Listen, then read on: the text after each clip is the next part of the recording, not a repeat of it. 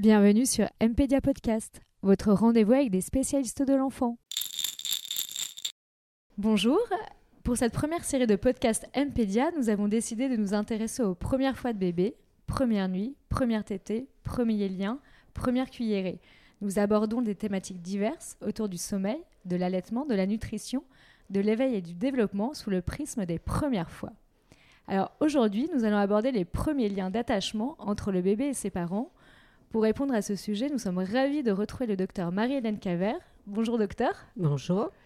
Alors vous êtes pédiatre, ancien chef de clinique assistant des hôpitaux de Bordeaux. Vous avez fait le DU sur la théorie de l'attachement et vous travaillez à l'Institut de la parentalité à Bordeaux. C'est ça C'est cela. Euh, quand on a voulu faire un podcast avec vous euh, autour des- de la parentalité, euh, vous avez choisi comme sujet tout ce qui est autour de l'attachement, des premiers liens. Pourquoi vous avez choisi cette thématique?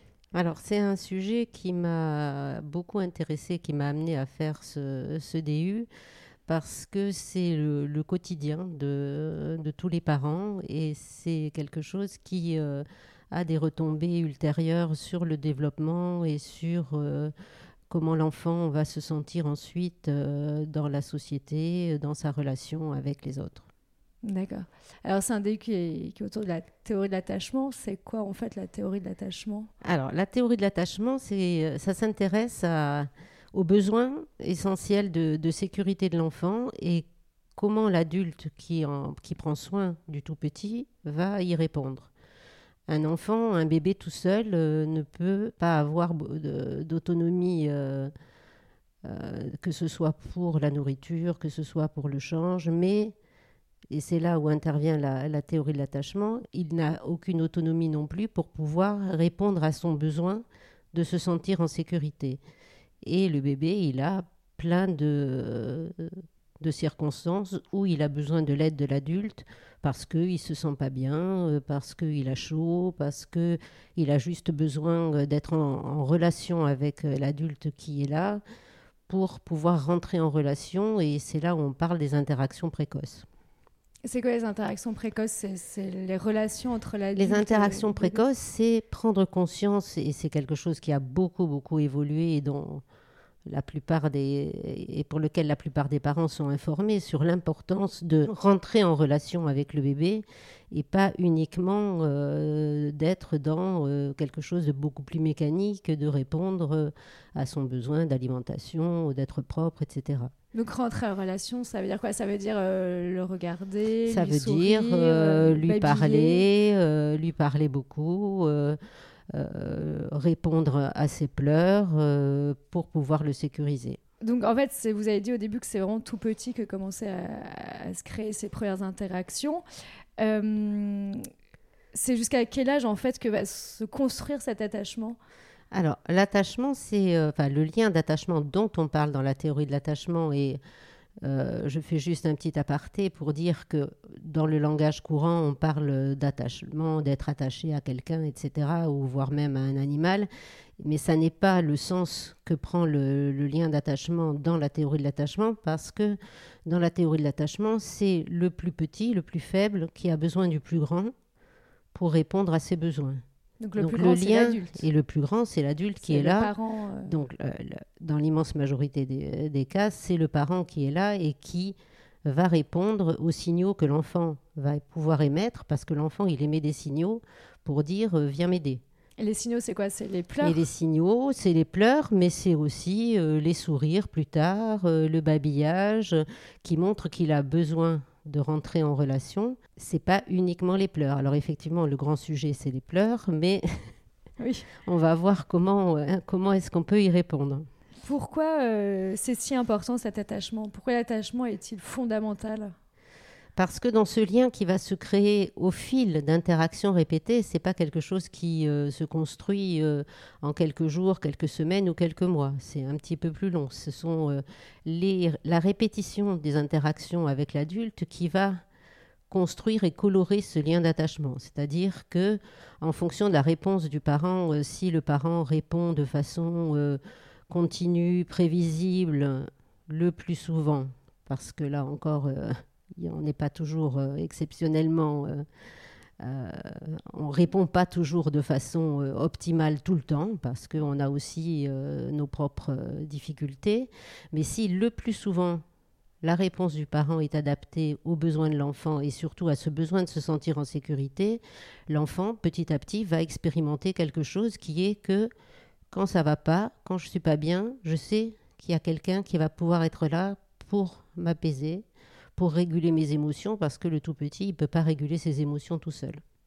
Alors, vous avez commencé à parler de pleurs tout à l'heure, là de réponse adaptée. Est-ce qu'une réponse adaptée, c'est une réponse immédiate? C'est-à-dire, est-ce que dès que le bébé pleure, il faut se précipiter ou pas pour euh, répondre à ses besoins? Donc, le nourrir, le changer, lui faire un câlin? Alors, ça dépend bien sûr de l'âge de l'enfant et du bébé la réponse, elle va pas être la même avec un tout petit de, quelques semaines, quelques mois, et avec un enfant un petit peu plus grand, de six mois, neuf mois, un an, etc. Le tout petit, il n'a pas beaucoup de, ressources pour pouvoir attendre. Certains beaucoup moins que d'autres, et c'est pour ça qu'il y a des bébés qui euh, vont pleurer beaucoup plus que d'autres, ils ont besoin, les tout petits, qu'on réponde assez rapidement parce que ça va éviter que les, que les choses montent graduellement jusqu'à atteindre un état où on n'arrive plus à les calmer. Ils ont besoin de cette réponse rapide parce qu'ils pleurent, il y a quelque chose qui ne va pas. Ça ne veut pas dire qu'ils ont mal. Et on fait ça veut dire sont malheureux non plus. Ça ne veut pas dire qu'ils sont malheureux, ça veut dire qu'ils ont besoin d'être en relation. Ils ont besoin, en tout cas, surtout de se sentir en sécurité. Et le plus souvent, c'est ce que font les parents spontanément. Leur bébé pleure, ils vont le prendre, ils vont le mettre contre eux et les pleurs vont s'arrêter. C'est pas des caprices, c'est pas parce que ça s'arrête. J'allais poser la question. Oui. C'est pas parce que ça s'arrête quand on prend le bébé dans les bras qu'il faisait un caprice pour avoir ça. C'est juste qu'on a répondu à son besoin. Alors on entend parfois euh, qu'il ne faut pas avoir trop l'enfant dans ses bras, il va devenir dépendant des bras.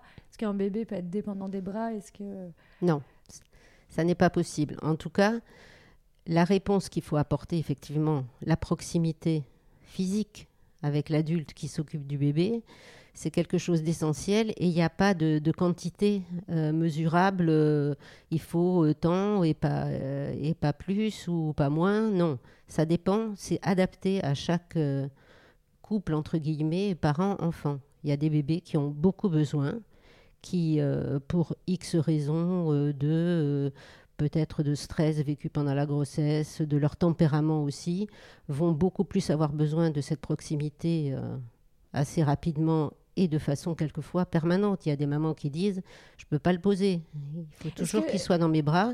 Et ça, ça c'est pas grave. C'est juste que plus on y répond, plus on va donner à cet enfant un sentiment de confiance qui est je sais que quelqu'un va être là quand ça va pas. Et il va vieillir, entre guillemets, il va garder cette expérience positive de je peux me sentir en sécurité quand maman ou papa me prend dans les bras. Et au fur et à mesure de sa, de sa croissance et de son développement psychomoteur, il aura moins besoin parce que il va, euh, quand il est tranquille, il va pouvoir expérimenter d'autres choses. Et quand il n'est pas tranquille, il va pouvoir attendre un peu et il aura moins besoin. Sauf si euh, vraiment ça va pas du tout, il aura moins besoin de cette proximité physique. Je vous donne un exemple. Si euh, un enfant, euh, même un petit peu plus grand, euh, qui marche déjà, qui est dans un parc et qui va s'éloigner un peu de son parent pour aller jouer, s'il tombe et qu'il se fait mal, il va revenir immédiatement vers sa figure d'attachement, vers l'adulte qui a l'habitude de prendre soin de lui, et là, il aura besoin de la proximité physique mais le reste du temps, il n'en a pas besoin. L'attachement s'active dans certaines circonstances. C'est pas tout le temps, c'est pas euh, toute la vie, fort heureusement. L'attachement, il s'active quand on, on, a besoin de se sentir en sécurité et qu'on l'est pas. Alors, vous parliez là au début euh, de votre réponse euh, des bébés qui ont plus besoin euh, que d'autres de bras, de proximité. C'est ce qu'on appelle les baby, les bébés aux besoins intenses. Oui, moi, j'aime pas trop les acronymes comme ça parce que ça, ça fleurit un peu sous diverses, pour diverses raisons et diverses choses. C'est des bébés, voilà, tout simplement, qui ont plus besoin, qui moins facilement peuvent se réguler. bon, et effectivement, c'est moins c'est moins facile d'avoir un bébé comme ça qu'un bébé qui est plus tranquille et qui demande moins, mais néanmoins, ben, c'est son tempérament et ça ne veut pas dire que toute la vie, ça va être comme ça. D'autant plus qu'on va répondre à, cette insécurité qui, qui, est plus importante, ça va pas durer. Euh, c'est pas pour toute la vie que c'est un enfant, comme on peut entendre. Oh là là, celui-là, il va t'en faire voir parce que, etc. D'accord. Donc l'attachement, euh, dans la l'attachement, donc pour reprendre, c'est vraiment l'attachement entre le bébé et sa figure d'attachement. Donc ça se crée en répondant aux, besoins du bébé. Donc euh, répondre à ses besoins, c'est-à-dire le nourrir euh, quand il a faim, le changer quand il y a une couche sale, etc. Alors non, l'attachement, c'est pas, c'est pas ce, cette réponse-là. C'est vraiment, c'est pour ça que je disais qu'il y a vraiment des circonstances. L'attachement, c'est vraiment le lien d'attachement. Il se, il se construit dans des, euh, dans des circonstances où le bébé se sent pas en sécurité. Donc c'est beaucoup plus euh, émotionnel, beaucoup plus émotionnel, beaucoup plus euh, avoir un sentiment de sécurité interne. Et ce lien, effectivement, il se construit depuis la personne la plus vulnérable vers celui qui est plus grand, plus fort, plus capable de réponse selon la définition de Bowlby, qui était le qui est un peu le, le père de la théorie de l'attachement, et donc, ça va de l'enfant vers l'adulte. Après, ça, n'exclut pas qu'on soit attaché, entre guillemets, mais sur, sur une autre euh, définition à, son enfant. Mais le lien d'attachement, c'est pas l'amour. D'accord. Euh, c'est qui, en fait, cette figure d'attachement? C'est principalement les parents? Vous parliez de parents tout à l'heure Oui, alors les, figures d'attachement, euh, ben, elles, se, elles, elles sont constituées par les adultes qui sont présents auprès de l'enfant. Donc, dans les premiers mois et premières années, euh, ce sont les parents. Et ce sont les parents qui vont répondre euh, aux besoins de l'enfant. Le plus souvent, quand ils sont tout petits, c'est la maman, parce que c'est souvent la maman qui, qui, est plus présente, et en particulier la nuit. Et on sait que c'est vraiment quelque chose d'important de répondre aux, besoins de l'enfant la nuit. Donc le plus souvent, c'est la maman qui va être, entre guillemets, une figure d'attachement principale, mais ça n'a pas une connotation de, de valeur que l'autre est moins bien. Oui, ni d'amour, de toute façon. Vous avez dit que c'était différent de l'amour. Vous avez dit que c'était plus important, enfin, pas plus important, mais que c'est très important la nuit, spécialement de répondre aux besoins. Pourquoi la nuit plutôt que. Ben, c'est quelque chose qui a été constaté parce que dans la théorie de l'attachement, il y a des, milliers et des milliers d'études. Hein. C'est vraiment quelque chose de très scientifique. C'est pas juste une théorisation comme ça. C'est repose vraiment sur des choses qui sont euh, euh, expérimentables, qui sont reproductibles. Euh. donc c'est quelque chose qui va au-delà d'une simple théorie. Et la nuit, probablement, et c'est pour ça que les bébés pleurent plus la nuit, on est moins tranquille même nous en tant qu'adultes, quand on a quelque chose qui, qui nous préoccupe, on est moins tranquille la nuit. Donc le fait de pouvoir être sécurisé la nuit, c'est vraiment là, probablement, ou au tout début en tout cas, parce que c'est pas après, euh, il y a d'autres choses qui vont se construire, mais au tout début, ça prend vraiment une importance particulière. Est-ce que euh, il y a des choses qui peuvent altérer, alors je sais pas si c'est le bon mot, mais mettre à mal ce, ce, lien, cet attachement si par exemple, vous disiez que c'était souvent la mère qui était euh, la figure d'attachement principale, mais en cas, je ne sais pas, de baby blues, de dépression postpartum, de mamans qui sont un peu dépassées par les cris de son bébé, par exemple, euh, qu'est-ce qui se passe dans ces cas-là? Alors oui, merci de poser cette question parce que ça, c'est vraiment euh, quelque chose sur lequel il faut insister, même au-delà de, de, de, cette conception de théorie de l'attachement ce qui est important, c'est la capacité de l'adulte à répondre aux besoins de son enfant. Et bien évidemment, une maman qui est euh, fatiguée, qui n'a pas de soutien, qui a euh, des problèmes de couple, qui a des problèmes euh, ouais, d'isolement, ce qui est le cas actuellement de la plupart des familles, il n'y a pas de soutien. Et quand on vient d'accoucher, quand on est avec un tout petit bébé, on a besoin de soutien. Et ça, ça a été complètement perdu parce que la société s'est construite comme ça, mais ça va vulnérabiliser énormément les couples et les mamans, et ça leur demande de pouvoir répondre tout seul à quelque chose pour lequel il faudrait être plusieurs. Pour que la maman puisse se consacrer aux besoins de son bébé, il faut que il y ait quelqu'un qui s'occupe de tout le reste. Alors comment on peut l'aider euh? Comment on peut l'aider? Il faut essayer de trouver euh, des réseaux relationnels, de préparer peut-être en amont euh, qui est-ce qui va pouvoir m'aider? Est-ce qu'il y a quelqu'un de la famille qui va pouvoir venir un peu? Est-ce qu'il y a des amis qui vont pouvoir aider faire des courses, aller chercher l'aîné à l'école, des choses comme ça? D'accord.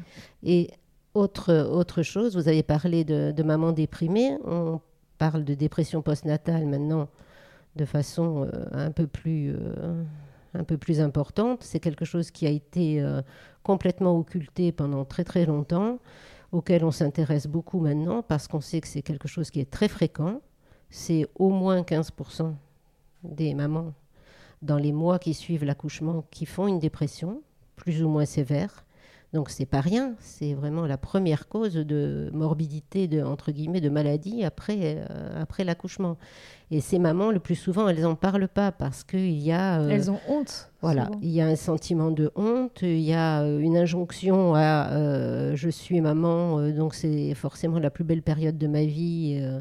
et l'entourage n'est pas prêt à entendre que ça va pas voire même euh, je ne peux pas m'occuper de mon bébé, je ne le comprends pas, je ne supporte pas ses cris.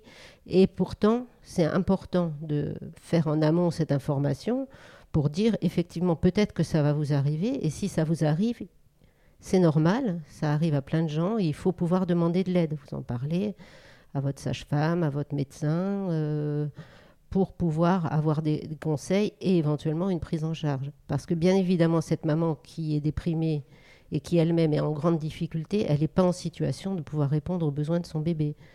Est-ce que euh, il y a, alors je sais pas, mais est-ce qu'il y a un lien entre euh, des parents qui auraient été insécures petits et qui, qui, ont plus de difficultés à, à, répondre aux besoins du bébé ou Alors la sécurité ou l'insécurité du lien d'attachement, c'est pas sur ce mode-là.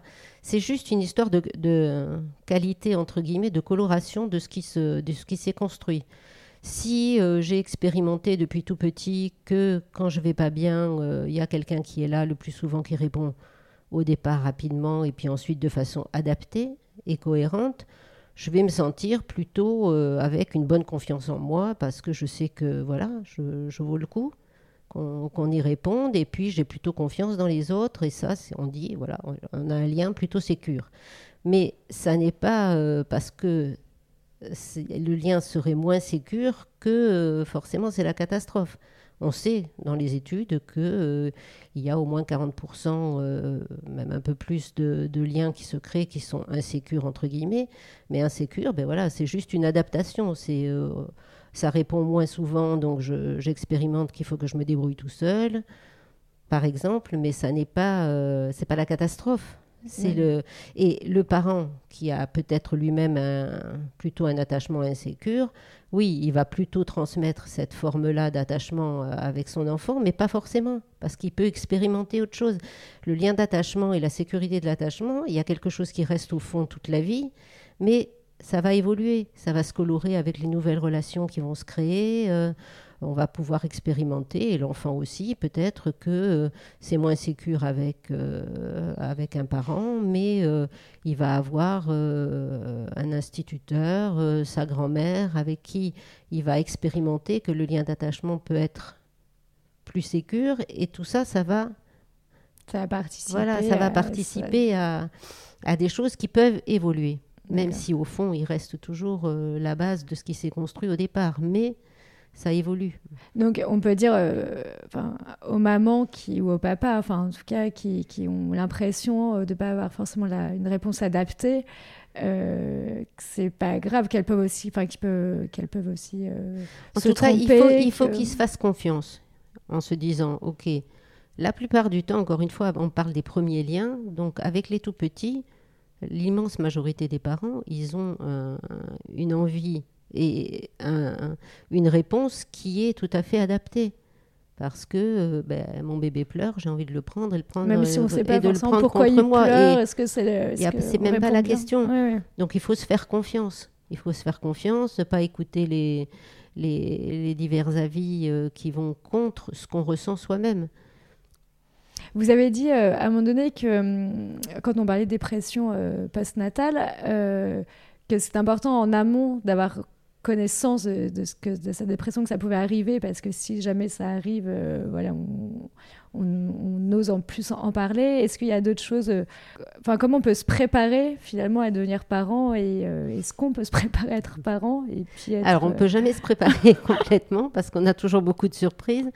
Mais on peut s'informer effectivement en amont. Après, il faut prendre garde un peu à trop d'injonctions, trop d'informations parce que c'est euh, c'est pas possible. On c'est pas non plus euh, préparer un concours. Hein. Donc, euh, on peut pas avoir des informations sur tout. on peut aussi expérimenter les choses au fur et à mesure, demander des conseils au fur et à mesure. En tout cas, ce qui est important, c'est de savoir qu'on peut demander de l'aide à quelqu'un. Oui. Que ce soit d'ailleurs donc en cas de dépression, mais aussi pour je non, sais pas, dans, pour l'allaitement, voilà. pour, pour, pour l'allaitement, pour pour euh, X, X raisons et tout ce qui se passe avec le bébé. Euh, on ne peut pas tout anticiper. D'accord. Euh, alors, pour résumer à peu près déjà ce qu'on qu vient de se dire, donc la théorie de l'attachement, si j'ai bien compris, c'est en fait plus la réponse de l'adulte est adaptée, plus bébé sera en sécurité affective et émotionnelle, et plus par la suite il aura les compétences nécessaires. Euh, pour être un adulte euh, social et qui a confiance en lui. Absolument. Mais ça se crée au fur et à mesure, l'attachement donc euh, avec, avec le, parent et, éventuellement d'autres personnes référentes tout au, long de la vie. donc pour créer cet attachement, la figure d'attachement doit répondre aux besoins de bébé quand c'est possible, de, de, manière adaptée, et puis créer du lien, une relation, en lui dédiant aussi du temps, en communiquant avec lui, avec les interactions précoces dont on a parlé au début. Et, c'est pour ça qu'il y a un congé maternité. Oui. C'est pas uniquement pour la maman. Elle a besoin de se reposer, certes, mais le bébé a besoin d'être beaucoup avec ses parents dans ses premières semaines, premiers mois. Et euh, l'idée du congé, euh, du congé euh, postnatal, y compris pour le papa, c'est certes, on le voit du côté de l'adulte, on dit c'est bien parce que euh, la maman va pouvoir euh, se reposer, le papa va pouvoir être présent, mais il faut le voir aussi du côté du bébé en disant ça va permettre de mieux répondre aux besoins de ce bébé. Oui, parce qu'on est là, on est présent et on peut prendre du temps avec lui. Euh, est-ce que je vous laisse peut-être le mot de la fin pour conclure Qu'est-ce que vous voudriez dire aux parents qui nous écoutent?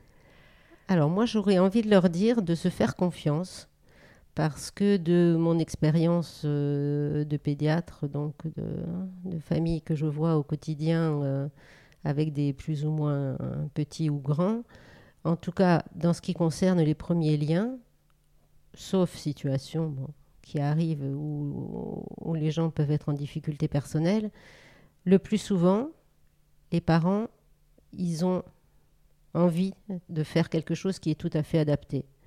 Euh, je reprends par rapport aux pleurs, le fait de le prendre dans les bras, il se calme, c'est parce que ça répond instinctivement, ils n'ont pas réfléchi qu'il faut répondre de façon adaptée, etc. L'information qu'on peut délivrer, c'est oui, faites-vous confiance, oui, il faut répondre de cette façon-là le plus souvent, parce qu'on n'est pas non plus toujours adapté, et euh, de cette façon-là, contrairement à, ce qu'on peut entendre de si tu le prends trop dans les bras, il pourra jamais se détacher, c'est l'inverse. Plus vous pourrez sécuriser votre bébé et répondre à son besoin et le calmer, plus il pourra par la suite prendre son autonomie parce qu'il aura confiance et il pourra se séparer plus facilement. D'accord. Bon, bah, merci beaucoup, en tout cas, docteur. J'espère que ça, ça, va rassurer les parents aussi en leur capacité à répondre aux besoins de leur, euh, leur bébé. Je vous remercie beaucoup. Et puis, j'espère euh, peut-être à, à, bientôt pour un autre podcast. Avec plaisir. à bientôt. Merci, docteur. Au revoir. Merci pour votre écoute. C'était MPedia Podcast, votre rendez-vous avec des spécialistes de l'enfant.